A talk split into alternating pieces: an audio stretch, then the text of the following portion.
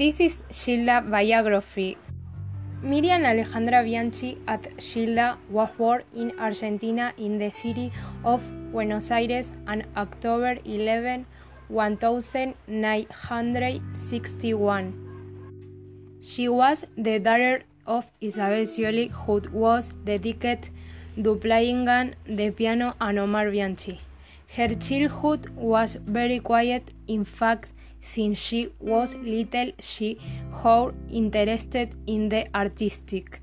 Gilda went to college and became a kindergarten teacher. They married Raúl Cagna. A small woman with fluency had her two children. Mariel and Fabrizio Italgi decided to work as singer. He opted for cumbia and launched himself as seed solo singer as Gilda.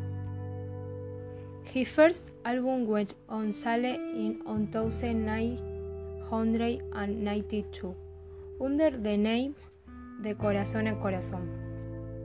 And the following year he published La Sole. Born on 1994. The album Pasito a Pasito. Arrive when the is still heard by everyone today I don't regret this love. Finally, Gilda had an accident which left her life on September 7, 1997.